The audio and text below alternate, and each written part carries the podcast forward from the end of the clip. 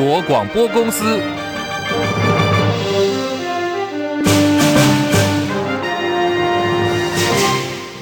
大家好，欢迎收听中广新闻，我是黄丽凤。新闻开始来看的是清泉岗 IDF 战机的预演发生有意外的状况。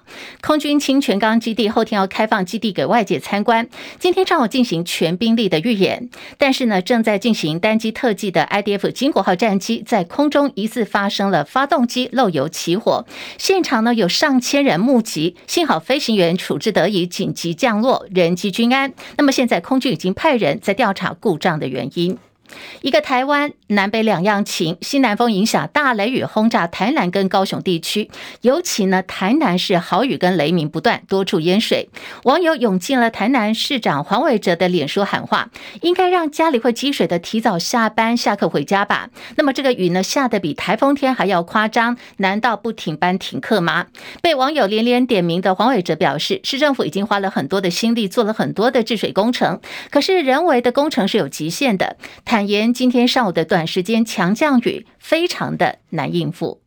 大自然的力量是无限的啦，啊，所以说我们人人为的工程是有其极限的，所以我们其实已经花了很多的心力做了很多工程，但碰到短延时强降雨，哦，也是很头疼的。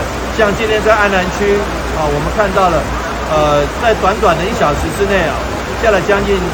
七十六七十公里，所以说还是造造成积淹水。不过积淹水大概十几分钟就退掉了。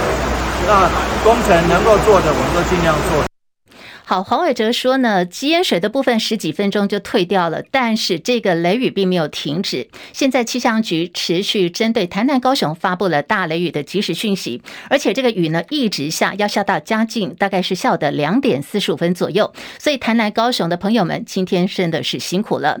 另外，这波大雷雨呢，目前看到卫星云图是从巴士海峡，现在水汽源源不绝的往台南跟高雄的方向在送，也影响到嘉义跟屏东地区。屏东现在也有大雷雨的及时讯息，请大家一定要特别注意了。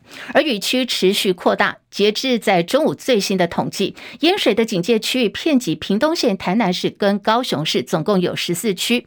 屏东县的佳东列为一级警戒，另外台南七股仁德北门南区、学甲区、安南区、安平区也都列为一级的警戒区域。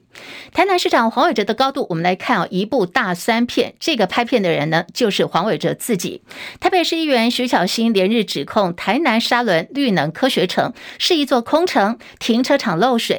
和黄伟哲的妹妹同派名嘴黄智贤在呃这个议题方面隔空杠上，黄智贤就在脸书列出徐巧芯有九大罪状，引来徐巧芯留言怒呛：是不是因为我打了台南弊案你不高兴？暗指黄智贤护航他的哥哥台南市长黄伟哲。黄伟哲昨天晚间还特别录了短片跟影片上传到脸书，内容很酸，酸度爆表。我最近听说。台北市议员徐小新跑到黄志贤的脸书上去吵架，可见国民党的立委选情是有点低迷，甚至于小鸡都必须蹭黄志贤的声量，还要求他的母鸡不要打柯文哲。所以呢，选到现在，好像国民党小鸡快跑光了，侯友宜有点太弱了吧？战力很强的徐巧芯呢，也到黄伟哲的影片下方去留言了。他说：“我不清楚你们兄妹在唱什么双簧，但是呢，台南四十三亿元的建设在漏水，要不要你先处理一下？”另外，徐巧芯又留言说：“你要骂就骂吧，但是不可能阻止我停止揭露台南弊端的，因为我后面都已经准备好了。”美国总统拜登今天签署了行政命令，限制美国企业跟个人投资中国大陆的敏感科技，包括是半导体、量子运算，还有人工智慧 AI 等三大领域，避免美国的资金跟专业知识流入中国大陆。管制范围就包括有中国、香港跟澳门地区，这是美方采取的第一波重大措施之一，也很可能会为华府日后对于美中投资祭出更多的限制令来预做铺路。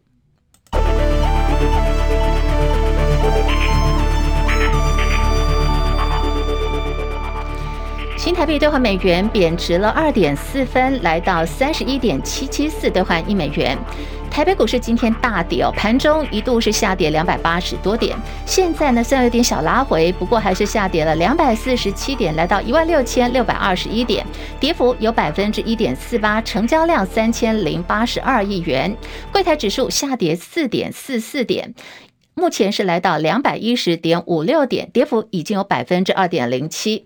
日本股市上扬了两百四十八点，三万两千四百五十二点，涨幅百分之零点七七。韩国股市下跌两千五百九十五点。目前是来到了这个跌幅有百分之零点三六，港股、陆股同步走跌。香港股市下跌一百七十六点，一万九千零六十七点，跌幅百分之零点九三。大陆股市，上海综合指数下跌四点，三千两百三十九点。深圳成指跌四十三点，一万零九百九十五点，跌幅百分之零点三九。印度股市下跌六十五点，六万五千九百三十点，跌幅百分之零点二二。国际汇价方面，欧元兑换美元一点。零九七九美元兑换日元一百四十四点零六，一美元兑换七点二一三零人民币。黄金价格最新报价每盎司一千九百一十六美元。以上是最新的财经资讯。美国援助乌克兰的资金被爆料说移转给台湾，这是乌克兰前总统顾问阿列斯托维奇开直播爆料说，原本美国要拨给乌克兰的资金已经准备好转移给台湾。他同时感叹哦，台湾已经很有钱了，跟正在进行二战以来最大规模俄乌战争的乌克兰是不一样的。阿列托斯维奇同时推测，美国想在今年年底将乌克兰送上谈判桌。目前对他的相关说法，美方。还没有回应。南韩最近爆发了多起的恐吓案，多名公务员跟议员都收到了炸弹恐吓电子邮件，威胁说要杀掉南韩最大在野党共同民主党的党魁李在明，否则要引爆定时炸弹。不料在今天有同一个来源的电子邮件又寄出了恐吓信，这次威胁爆炸地点针对日本驻韩大使馆，还有国立中央博物馆、南山首尔塔等知名的地标。根据了解，这些邮件的 IP 位置通通都是从日本所发送的，推测是同一名嫌犯所为。目前已经跟日本警视厅有要求要进行合作调查。美国总统拜登透露说，他很快就会到越南去访问，因为越南希望能够改善关系，成为美国的伙伴。拜登计划要到印度新德里去参加九月份的 G20 峰会。另外，中共外长王毅从今天开始访问了新加坡、马来西亚跟柬埔寨。中方期待透过这次的访问，跟三国加强战略沟通，同时也深化“一带一路”的合作。来看的是政坛焦点，鸿海集团创办人郭台铭是否会参选二零二四总统的动向备受关注。传闻呢，郭台铭由国民党籍屏东县长的议会议长周典论所操刀的主流民意大联盟第一场的造势活动，昨天晚间在屏东市区登场。那么郭台铭呢，在会中振臂高喊“团结下架民进党”，而且大概是一百公尺左右的一个进场距离，他足足走了三十二分钟。在昨天的一个造势场。场合当中，郭台铭强调，台湾不能够被政党垄断，不能够被政客绑架，民意大于党意，公益大于私益，政党做不到的，就让他来做。政党不愿意做的，不能做的，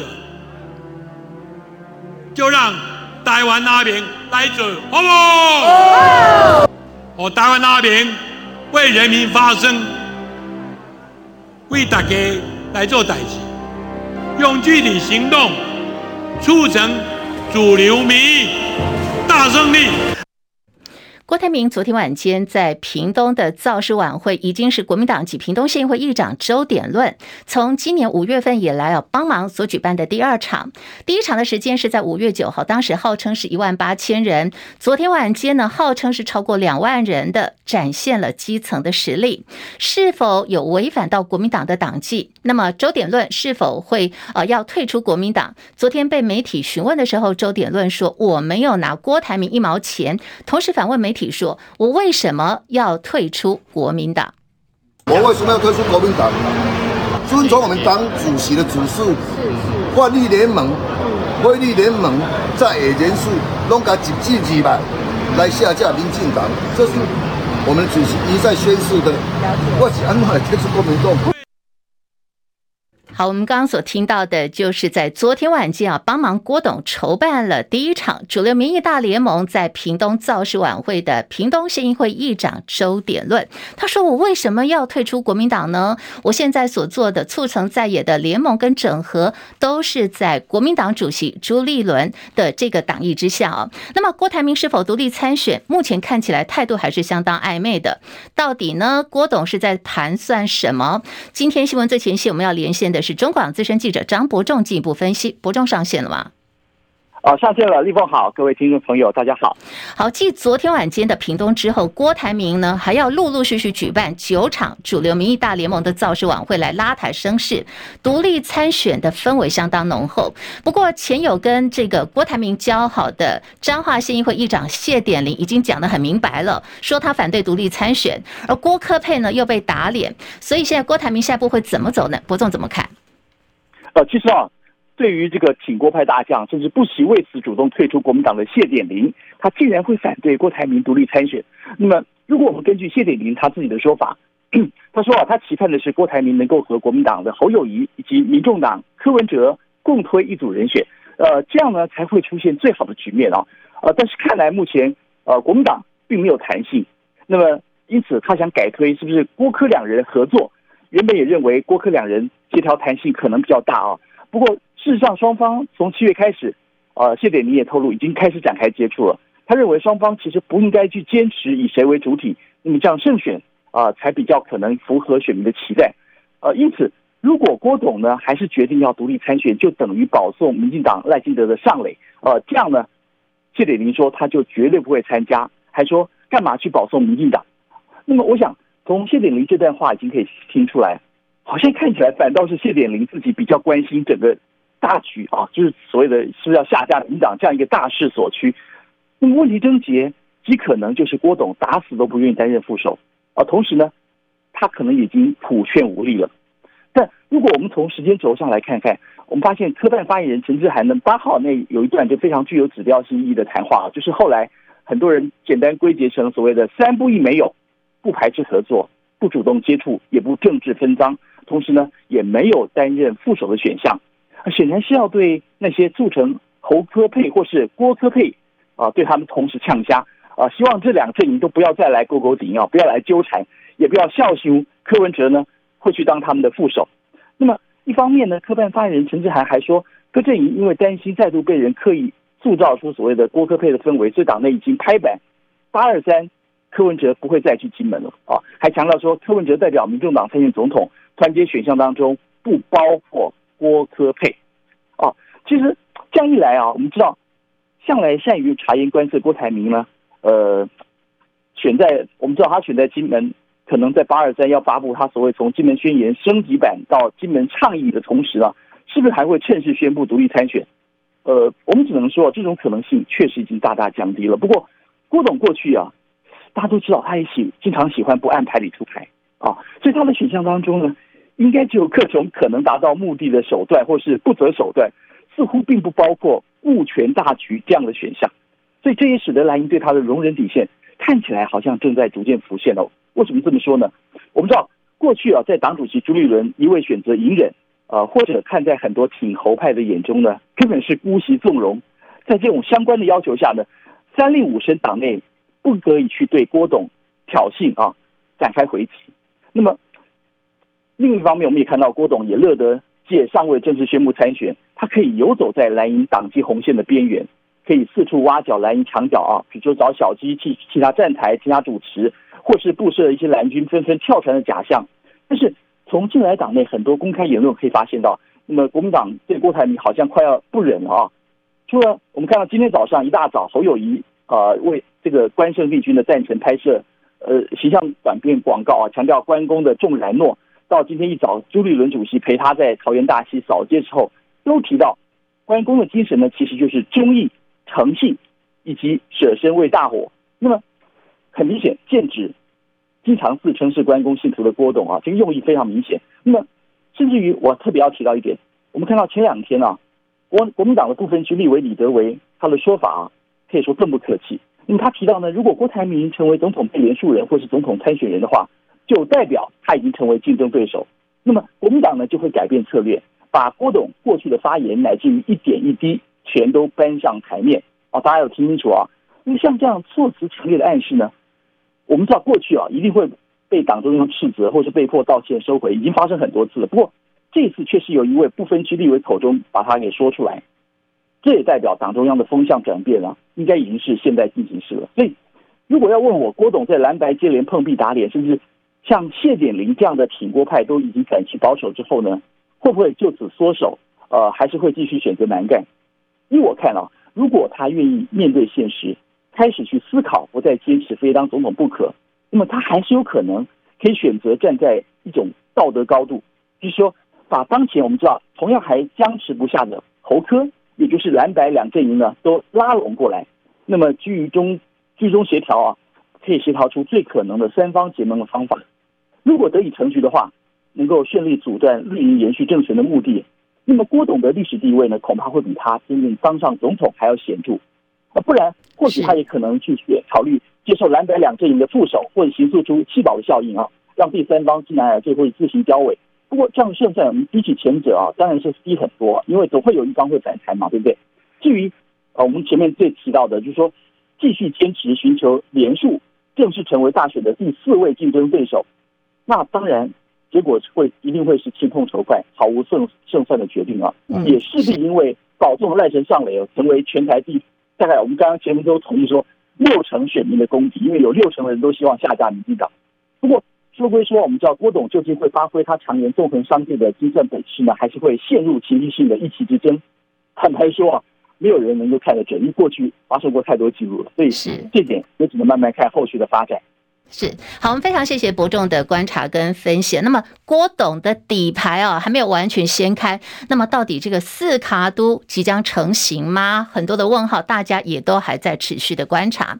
那么郭台铭昨天晚间在屏东的这个造势活动现场，可以说这个两万多人，然后一百公尺的距离，他可以走了大概有半小时这么久，感觉就是有点造王的气势哦。所以外界解读参选总统的几率相当高。那么立法院前院长王金平日前已经被问到是否要帮国民党总统参选侯友谊来整合郭台铭，当时王金平的说法是姻缘还没有成熟。今天王金平有公开的活动，又被媒体读访，问他说现在时机成熟了吗？王金平的答案是当然还没有到啊，因为郭台铭还没有明确表示选还是不选，何去何从也还没有定论，所以现在就是要等等谁，等郭台铭有定论之后怎么样处理，我们再来说。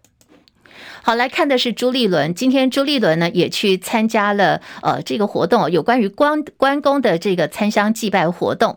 朱立伦今天也把关公搬了出来，他说大家都是关公的子弟，也都要秉持忠义的精神，诚信是一切的基础。哦，这个话呢听起来就有点意在言外，意有所指了。好，我们来听听朱立伦怎么说。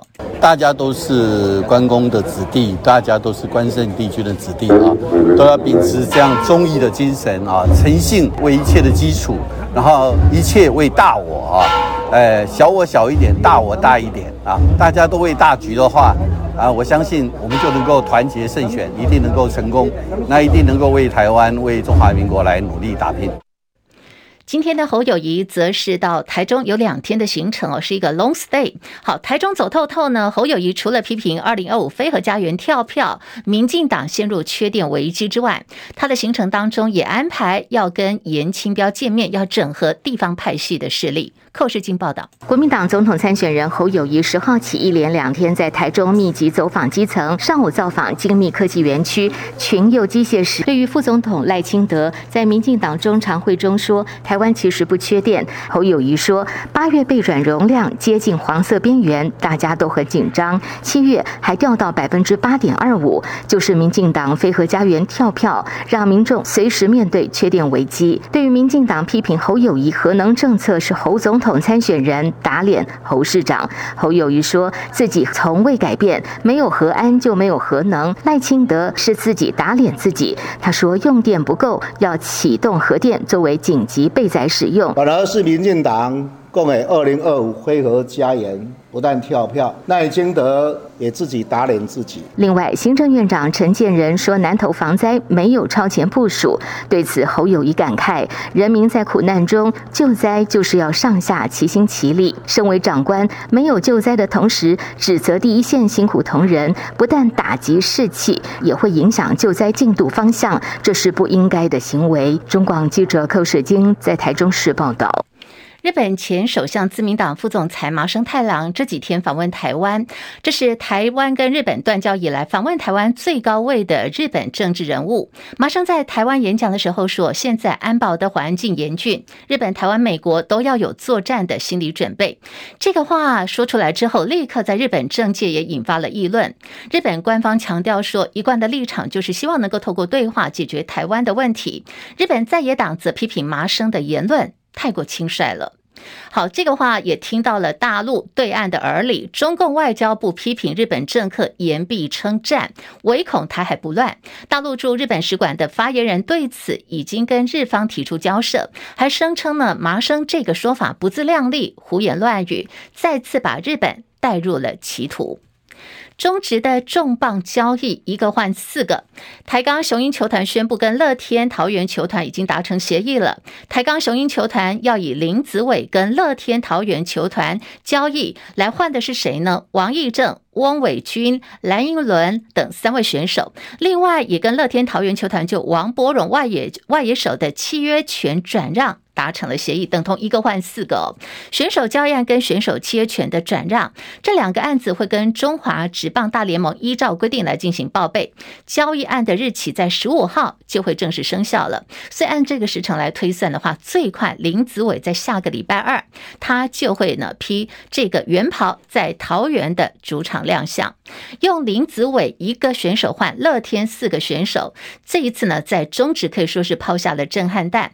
雄鹰队总教练洪一中刚刚也出来说明为什么要这样做。他说：“当然了，一定会有不同的见解。有的人会觉得很划算，有人会觉得为什么要把林子伟换过去？可是呢，这些都是经过大家讨论的结果，也考虑的很周全了，促成了中华职棒交易的活络性。”他说：“林子伟对于乐天拼下了半季冠军军帮助是很大的，这四名选手对于雄鹰队的帮助也很大，有了共同的想法。”最后才促成了这一次的交易。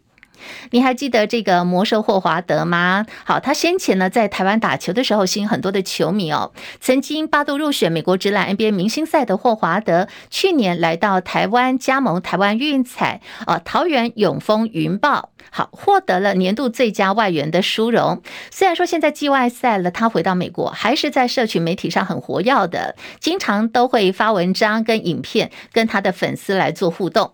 霍华德昨天在他的这个个人社群媒体哦抛出了一段影片，就是你怎么样来辨识各国国旗的一个游戏。好，这个游戏你点进去看，里头呢并没有出现台湾的国旗，所以霍华德呢就在留言区，他用中文写下了说：“我正在在等他向我展示美丽的台湾国旗。”影片 PO 出后，短短几小时哦，留言就很多了，粉丝呢在下面就感谢留言说：“谢谢霍华德，感激他让更多人。”来认识台湾，那当然也有球迷就许愿了，说希望在不久的未来新球季还可以再次的见到霍华德啊。跟这个呃卫生公共卫生有关的议题，今天有一个让大家觉得哇，怎么怎么会呢？因为相隔了十二年哦，国内又出现了第二例福氏内格里阿米巴脑膜脑炎，这个名称很长，所以现在媒体呢就用食脑变形虫或者是食脑虫的这个呃来。作为它的名称，好，食脑虫的死亡病例已经发生了。这是一名三十多岁的女性，住在台北市，她的病程进展很快速，七天就被食脑虫夺命，宣告不治。国内感染科权威台大医师李秉颖就以嗜脑寄生虫来形容，提醒民众呢。不要，或者是尽量少去没有消毒的淡水场域，或者是野生的呃户外场所去玩耍。户外的哦，那么玩水的时候要尽量减少会呛到。李冰说，现在呢，针对这个病症呢，没有一个有效适当的方法，死亡率很高，上看百分之九十九。他说，很可能一千个人呛到都没事，可是只要有一个人呛到呛到水了，虫就进去，而且死亡率高达百分之九十九。现在疾管署也公布了初步意料的结果，就是这名三十多岁的女性死者发病之前呢，曾经两度到新北市某一家室内的清水设施戏水，是否就是在这个地方感染到的？现在感染源还做厘清。不过卫生单位呢，已经预先要求这家业者停业消毒。到底是哪一家？在今天也是网友们哦，大家在追查网络。柯南哦，键盘柯南，大家在办案现在只知道说是在新北市一间室内的清水游乐馆。不过总而言之，就是说在夏天，呃，大家或许很多人会选择戏水消暑，可是环境的卫生方面，大家一定要特别注意。选择的时候呢，也要特别留心了。另外是一个疫情，是本土登革热，也要特别提醒。在昨天，一口气又新增有九十六例的本土个案，尤其在台南市，因为连连下雨，再加上整个环境的关系，累积的病例数已经破千了。台北市呢也出现病例数发生在大同区，新北市北区也出现有个案。好，这一波的本土登革热疫情到目前为止扩及到十县市，全台的病例数已经有一千两百六十多例。台北市的个案数呢是在大同区十多岁的男性青少年。他在先前有台南的活动史，这是最近这三年台北市区出现的第一起本土个案。机关署也提醒了，在今年看到的是疫情哦，登革热的部分风险又在提升，登革热不再是跟北部没有关系哦，而且全台都有白线斑纹呐，各年龄层都可能会被感染，所以呢，要请大家帮帮忙哦。自己家里头的，还有环境周边的，甚至是户外的，如果说有一些堆置的废容器里头有积水，一定要把它倒掉，倒干净。外出活动呢，请大家最好要穿上浅色长袖的衣裤，减少病媒蚊的叮咬，有可能会造成传播风险。好，以上新闻由黄丽凤编辑播报，这里是中国广播公司新闻广播网。